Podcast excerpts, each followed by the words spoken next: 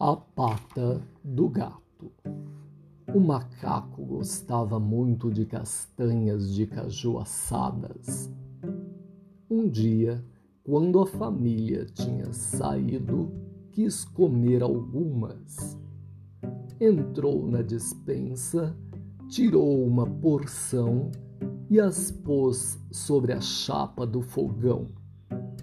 Quando ficaram assadas, não sabia como havia de tirá-las. Não podia tirá-las com a mão, porque estavam muito quentes. E se gostava de castanhas, ainda mais gostava da pele de seus dedos. Estava sentado no chão, pensando no que havia de fazer quando o gato veio entrando pela cozinha, o macaco lembrou-se de uma coisa. Chegou-se para perto do gato, fez-lhe muitas festinhas, coçou-lhe a cabeça, pegou nele, pô-lo ao colo e o gato, todo contente, roncava, roncava, ron, ron,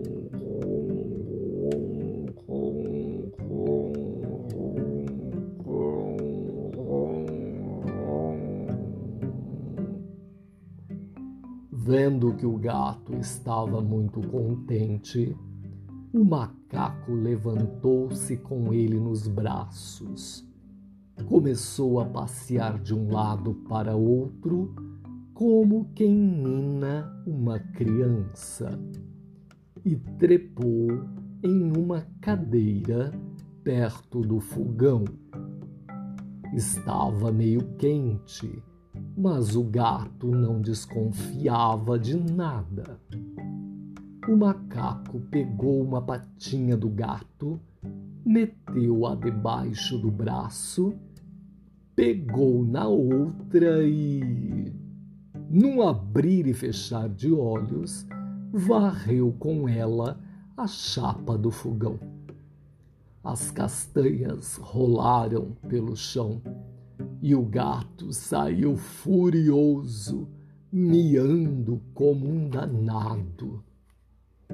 O macaco ficou muito fresco assentou-se perto das castanhas e olhou com o rabinho do olho para o pobre do gato, que com a pata erguida miava com toda a força. Não, não, não, não.